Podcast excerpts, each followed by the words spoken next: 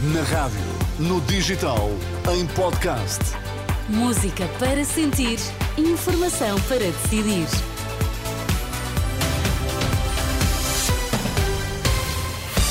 Notícias na Renascença. Para já, Miguel, quais são os títulos em destaque a esta hora? Luís Montenegro concorda com António Costa na rejeição ao eventual envio de tropas para a Ucrânia. Detidos três suspeitos do ataque à casa de André Vilas Boas, no Porto, no passado mês de novembro. Informação para decidir aqui no T3 com Miguel Coelho. Olá, Miguel, boa tarde. Olá, boa tarde. Um dirigente da CIP diz que empresários e políticos não podem estar de consciência tranquila quando o salário mínimo é de 820 euros.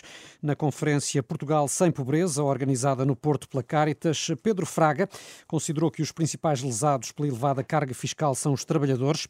O também representante da Associação Industrial de Braga concluiu que Portugal tem um grave problema de distribuição de riqueza. Eu costumo dizer que tenho vergonha de ser empresário num país que o salário mínimo são 820 euros brutos, o que quer dizer que serão 730, 740 euros líquidos, eu não percebo. Eu não percebo como é que pessoas, a começar por mim, todos que estão nesta sala e todos os responsáveis que nos governaram nos últimos 20 ou 30 anos dormem descansados, sabendo que há pessoas que, as que têm emprego que levam 700 e poucos euros para casa. Portanto, nós temos um problema base de distribuição riqueza. Este dirigente da CIP considerou ainda que o IRC não é um problema, porque a esmagadora maioria das empresas não paga este imposto. Declarações num debate promovido pela Caritas Portuguesa, onde foi apresentado o estudo Pobreza e Exclusão Social em Portugal, segundo o qual a realidade da pobreza no nosso país é muito superior ao que as estatísticas apontam e indica que está a aumentar a privação severa e que é muito relevante o problema junto das crianças. Foram detidos três homens suspeitos das agressões ao vigilante do prédio onde mora André Vilas Boas, no Porto. O incidente ocorreu em novembro, quando a casa do candidato à presidência do Futebol Clube do Porto foi vandalizada e alvo de petardos.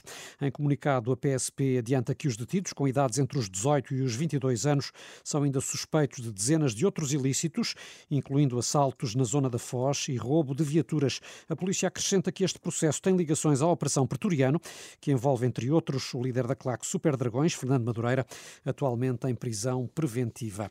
Em Moscovo foi detido um advogado de Alexei Navalny, Vassily Dubkov, representava também a mãe do falecido líder da oposição russa, nomeadamente nos pedidos feitos durante a última semana para a entrega do corpo. A prisão do advogado foi noticiada pela imprensa russa. E não cessam as reações depois do presidente francês ter admitido ontem como possibilidade o envio de militares para a Ucrânia. O entusiasmo de Kiev contrasta com a posição dos aliados europeus, entre eles Suécia, Reino Unido, Alemanha e Portugal, que já vieram recusar o envio de tropas ocidentais. Também o secretário-geral da NATO assegurou hoje que não há planos para enviar militares para a Ucrânia. Quanto à Rússia, ameaçou declarar guerra à NATO caso esta venha a interferir diretamente no conflito. Um aviso para tentar dissuadir Putin de eventuais avanços militares para outros países europeus. É desta forma que o Major-General Filipe Arnaud Moreira comenta a possibilidade admitida ontem pelo presidente francês. Há uma lógica imperial por detrás daquilo que é o objetivo de Putin, que é conseguir outra vez restaurar as suas fronteiras de 91. Se nós nunca esticarmos a corda, Putin irá ler isso, como leu em 2008, quando não esticámos a corda, em 2014, quando não esticámos a corda. Se nunca esticarmos a corda, Putin considerará que nós não iremos fazer nada.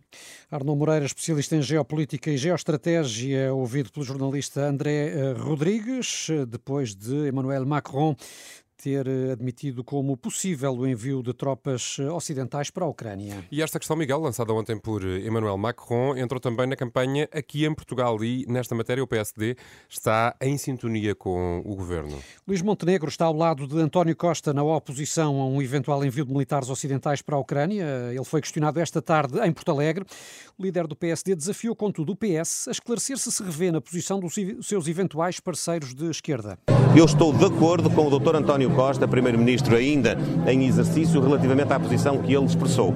Talvez seja interessante perguntar se o Partido Socialista acompanha também a posição do Primeiro-Ministro português e se está confortável ou não por projetar para os eleitores uma aliança política com o Partido Comunista e com o Bloco de Esquerda que não estão alinhados com o Governo e com a nossa participação no seio da NATO. Luís Montenegro, também o PAN defendeu esta tarde que o PCP tem de corrigir a posição sobre a guerra na Ucrânia.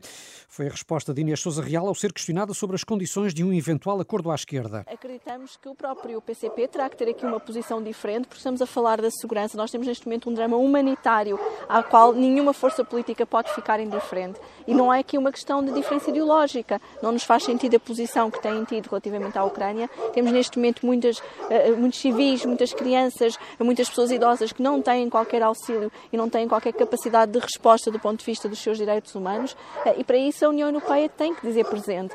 A porta-voz do PAN, ouvida pelo jornalista Alexandra Brantes Neves durante uma visita a um abrigo de animais em Sintra. Dos oito partidos com assento parlamentar, a Iniciativa Liberal é o único sem propostas claras no programa eleitoral para pessoas com deficiência.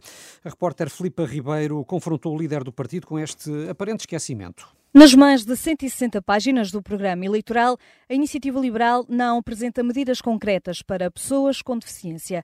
Mas Rui Rocha diz que já tomou medidas anteriormente. Eu próprio estive na Comissão de Trabalho e Segurança Social quando se falou dos, uh, das questões da, da, educação de pessoas com deficiência. Fizemos uma exposição à Provedoria da Justiça. Temos propostas concretas na questão da disponibilização dos produtos para pessoas com deficiências. Não só temos propostas, como temos trabalho feito nessa matéria. O líder da Iniciativa Liberal apresenta ainda como argumento. Se tivermos mais farmácias comunitárias, as farmácias comunitárias permitem mais acesso a quem está uh, doente ou, ou, com incapacidade ou com deficiência e, portanto, pode chegar mais facilmente aos, aos produtos que precisa.